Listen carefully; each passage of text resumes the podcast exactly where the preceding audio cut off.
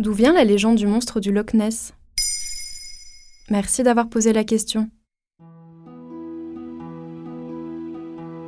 Le monstre du Loch Ness, de son petit nom Nessie, effraie autant qu'il fascine depuis des centaines d'années.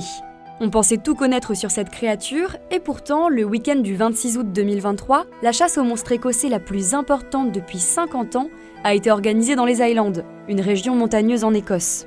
Près de 1500 ans après la première apparition de cette légende, l'objectif est toujours le même, prouver que Nessie existe. Quelle est l'origine du monstre du Loch Ness? Le monstre aurait surgi pour la première fois en 565, devant un moine irlandais venu porter la bonne parole. Évidemment, dans la légende, rien n'appuie son témoignage.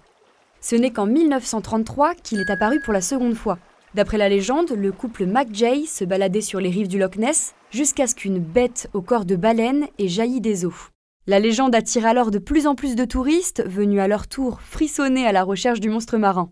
On le renomme Nessie pour lui donner un côté plus attendrissant et surtout moins effrayant. Un an plus tard, plus de doute, le monstre du Loch Ness existe. Pour la première fois, il y a une preuve, Nessie a été photographié. Le célèbre Daily Mail publie cette image en noir et blanc. On y voit une forme sombre avec un cou immense émerger des flots. C'est le gros lot. Les témoignages des touristes affirmant avoir vu Nessie affluent par dizaines et le monstre rapporte des millions à l'économie écossaise. Pourtant, 60 ans plus tard, coup dur pour Nessie. L'auteur de la photographie, Robert Kenneth Wilson, un chirurgien hollandais, avoue la supercherie. L'image est truquée. Alors, plus aucune preuve n'atteste de son existence. Mais alors, pourquoi les recherches continuent? Les gens ont peut-être besoin de croire en des choses mystérieuses. Des touristes continuent de voir des signes de Nessie et cela entretient le mythe.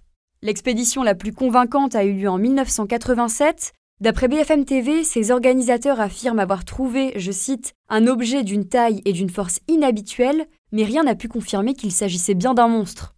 Fin août 2023, près de 200 personnes se sont réunies pour percer à jour la légende du Loch Ness D'énormes moyens ont été déployés, comme des drones, des microphones, des bateaux à caméra infrarouge. C'est la plus grosse chasse aux monstres depuis 50 ans. Pourtant, les résultats ne sont pas concluants. Les chasseurs auraient entendu des bruits, plus précisément quatre, lorsqu'ils étaient sur le lac. Selon eux, l'enregistreur n'était pas branché et ils n'ont donc pas pu analyser ces bruits. Autrement dit, rien ne prouve qu'il s'agit de Nessie. Est-ce que scientifiquement, le monstre du Loch Ness pourrait exister? Eh bien, on continue de découvrir de nouvelles espèces très régulièrement, mais l'existence d'une créature liée à un plésiosaure dans les profondeurs du Loch Ness est plus que douteuse.